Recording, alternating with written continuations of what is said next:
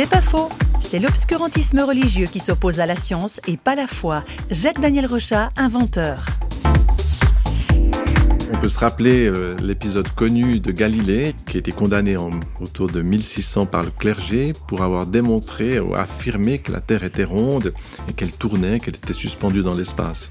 En parenthèse, il y a un texte biblique qui, 600 ans avant Jésus-Christ, parlait déjà du cercle de la Terre. Donc ils n'avaient pas très bien lu leur Bible, les religieux de cette époque-là.